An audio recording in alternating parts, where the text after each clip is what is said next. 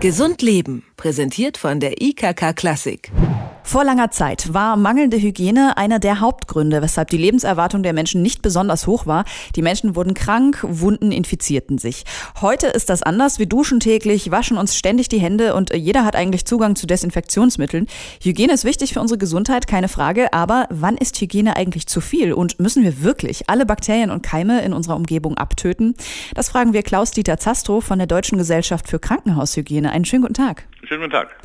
Herr Zastrow, vielleicht haben Sie auch mal diese Werbung für ein Erkältungsmittel gesehen. Da niest einer in die Hand, schüttelt sie später dem nächsten und der packt daraufhin wieder eine Türklinke an. So wird der Übertragungsweg von krankmachenden Keimen nachgezeichnet. Darum gibt es mittlerweile viele antibakterielle Handseifen, antibakterielle Müllbeutel, Waschmittel, Putzmittel und Sprays.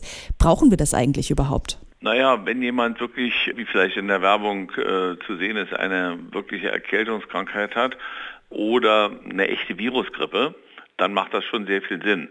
Denn wer hat schon Lust auf eine Virusgrippe? Sie wissen, das sind Sachen, die teilweise sich über äh, drei, vier, fünf Wochen mit hohem Fieber dahinschleppen. Es gibt auch Leute, die sterben an den Folgen einer äh, Virusgrippe. Also da macht das natürlich schon sehr viel Sinn. Das, was wir eigentlich erreichen wollen, ist ja immer, dass wir die echten Krankheitserreger, die will ja keiner wirklich haben, beseitigen und unsere normale Hautflora, die physiologische Flora, die der Mensch ja auch hat, die sollte uns schon erhalten bleiben. Aber sind denn Bakterien, Keime, Viren wirklich so ein ständiges Problem oder kommt das so ein bisschen von der Reinigungsmittelindustrie, die ihre Produkte ja auch loswerden will und von der Angst vor Krankheiten lebt? Nein, also wir haben ja diverse Krankheiten. Wenn Sie nur daran denken, im Moment sind die Masern groß im Gespräch. Äh, ähm, also äh, das sehe ich nicht so, dass das jetzt aus äh, Verkaufsgründen vielleicht die Leute verrückt gemacht werden. Das nicht, aber natürlich muss man nicht seine Wohnung ständig durchdesinfizieren. Das wäre überflüssig. Wir würden ja unsere, eigenen, unsere eigene Begleitflora auch damit beseitigen, mit der wir ja ständig leben. Aber wenn wir Kontakt haben mit Kranken oder vermeintlich Kranken, dann würde ich immer empfehlen, auch entsprechende Vorsichtsmaßnahmen zu treffen. Denn Lust auf eine Infektion hat ja letztendlich keiner. Und nur mal so zum Spaß, wie das manchmal so gesagt wird, um sein Immunsystem zu trainieren, äh, drei Wochen krank im Bett zu liegen mit 39 Fieber, ich glaube, das kann man keinem vermitteln. Okay, das ist natürlich verständlich, dass äh, wenn jemand im Haushalt krank ist, dass man dann antibakterielle Produkte benutzt.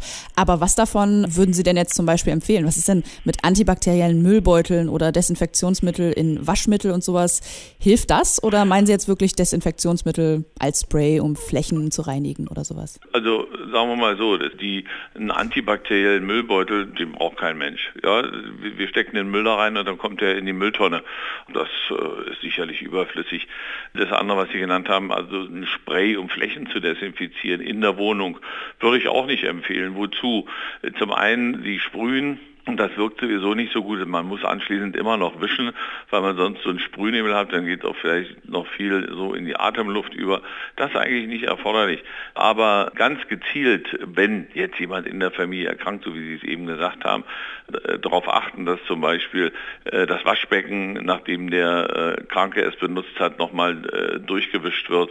Solche Dinge, die sind sehr sinnvoll. Also das ist schon richtig, man muss es differenzieren und muss auseinanderhalten, an welcher Stelle macht das. Sind solche Küchenhygiene ist wirklich ein A und O. Ja?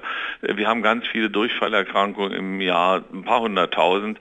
Die kommen durch solche Dinge. Ja? Also bei der Küchenhygiene muss man wirklich aufpassen, denn die natürlichen Lebensmittel, wie zum Beispiel Hühner, nicht, da wissen wir alle, Salmonellen oder Hackfleisch, Salmonellen, die möchte man nicht haben und das ist auch nicht gut. Aber einfach jetzt so, ich sag mal dreimal die Woche die Wohnung durchdesinfizieren, das ist sicherlich völlig übertrieben. So Desinfektionsmittel oder ständiges Händewaschen und sowas, das tötet doch auch gute Bakterien auf unserer Haut. Was hat denn das für Auswirkungen auf unsere Gesundheit? Also wenn Sie sich jetzt regelmäßig die Hände waschen, also im Privathaushalt, im Krankenhaus ist das nochmal anders, da propagieren wir das Desinfizieren. Dann werden Bakterien, also erst wird der Schmutz abgeschwemmt, dann fremde Bakterien, die da nicht hingehören und die eine oder andere Bakterie, die uns auch gut tut, die geht mit runter, aber wir haben die tief in den Poren sitzen. Nach 10 Minuten, Viertelstunde sind die wieder nach oben transportiert, das macht gar nichts. Wenn sich natürlich jemand zehnmal am Tag die Hände wäscht äh, oder 20 Mal, so wie man das äh, auch in Filmen sehen kann, äh, wenn solche Zwangsverhalten äh, gezeigt werden. Das ist natürlich nicht schädlich. Da zerstört man ja die eigene Hautflora und damit auch die eigene Haut. Also das sollte man äh, auf keinen Fall tun. Sie hatten eben auch noch gefragt, zum Beispiel Desinfektionsmittel in Waschmitteln. Ist eigentlich in der Regel nicht erforderlich, denn wenn wir die Wäsche mit 60 Grad waschen, dann werden da alle krankenmachenden Erreger ohnehin erwischt. Also normale Waschmittel tun das da auch. Wann würden Sie sagen, macht Hygiene vielleicht eher krank? Also Hygiene macht dann krank, wenn man tatsächlich geradezu zwanghaft sich mehrfach am Tag die äh, ich rede immer jetzt nochmal vom Normalmenschen und nicht vom Arzt und nicht von der Krankenschwester. Also im privaten Bereich, wenn man sich da mehrfach am Tag vielleicht die Hände desinfiziert oder einfach nur mal so über ja, 10, 20 Mal am Tag über drei Minuten die Hände wäscht. Da zerstört man dann seine Haut. Das sollte man nicht tun. Ich würde auch meine Wohnung nicht durchdesinfizieren. Normale Reinigungsmittel tun es völlig. Es sei denn, ich habe jetzt einen wirklich ansteckungsfähigen Grippeerkrankten äh, in der Wohnung. Da wäre ich dann vorsichtiger, damit sich nicht alle anstecken. Aber im Routinefall, im, im normalen Haushalt ohne Erkrankung, brauchen wir keine Desinfektionsmittel. Mit Ausnahme vielleicht in der Küche. Die Hausfrauen wissen da meistens äh, schon ganz gut Bescheid, dass man eben das Auftauwasser vom Hühnchen nicht auf der Arbeitsplatte hat. Denn da sind äh, häufig Salmonellen drin und der nächste legt einen Apfel dahin oder irgend so etwas und dann erkrankt er daran. Ja? Aber ansonsten braucht man eigentlich im Haushalt keine Desinfektionsmittel. Das sagt Klaus-Dieter Zastro. Er ist Facharzt für Krankenhaushygiene und bei der Deutschen Gesellschaft für Krankenhaushygiene. Desinfektionsmittel also besser nur im Ausnahmefall verwenden. Ich danke Ihnen für das Gespräch, Herr Zastro. Sehr gerne, bitteschön. Gesund Leben, präsentiert von der IKK Klassik, gibt es auch zum Nachhören als Podcast.